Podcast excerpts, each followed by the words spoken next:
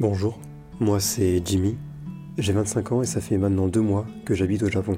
Je suis venu avec un visa vacances-travail et bien que cela fait que deux mois que je suis au Japon, j'ai énormément d'expérience à vous faire partager.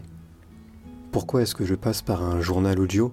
Tout simplement qu'après avoir parlé avec plusieurs amis qui aimeraient en savoir plus sur mes expériences au Japon, mes ressentis et mes émotions, c'est en parlant avec l'un d'entre eux que m'est venue l'idée. Ce que je vais vous partager, peut-être que cela vous servira un jour. Peut-être que vous pourrez tout simplement voyager à travers mes mots, ou peut-être que cela vous sera utile lors d'un échange universitaire, lors d'un visa vacances-travail, ou tout simplement lors de votre prochain séjour au Japon. Aujourd'hui, je vais vous parler de l'arrivée au Japon.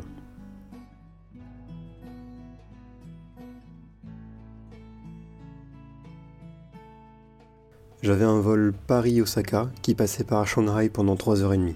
Et bien que le premier vol s'est passé sans encombre, lorsque je suis arrivé à Shanghai, j'ai vécu une aventure extraordinaire dans l'aéroport le plus compliqué au monde. Je tiens à passer bonjour à ce Français qui allait à Tokyo sans parler la langue pour y étudier la culture. Une fois l'avion pris à Shanghai, j'aperçus au loin le littoral japonais. En regardant la carte, sur l'écran en face de moi, nous étions en train de survoler la Corée. Après quelques minutes d'attente, je pouvais enfin apercevoir le Japon. Ce n'est pas la première fois que je le voyais depuis les cieux, mais la sensation était la même. J'avais un pincement au cœur de voir les côtes, les montagnes, la végétation et les villes que j'ai étudiées pendant 5 ans. J'avais un sentiment d'accomplissement. J'avais extrêmement hâte d'atterrir. En sortant de l'avion, on est attaqué par le taux d'humidité et la chaleur ambiante. En septembre au Japon, il fait extrêmement chaud.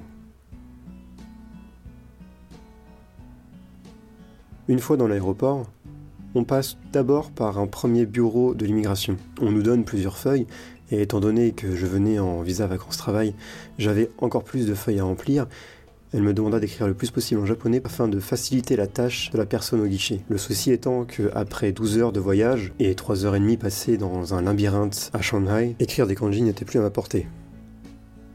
Après avoir discuté avec une personne de la sécurité, il m'a écrit l'entièreté de mon adresse en japonais et j'ai pu passer le bureau sans problème. Ensuite, pour la valise, après une demi-heure d'attente sur les tapis roulants, il n'y avait plus que 5 ou 6 valises, mais la mienne n'était pas là. J'ai dû donc aller voir le bureau des valises perdues et j'y ai rentré mes informations.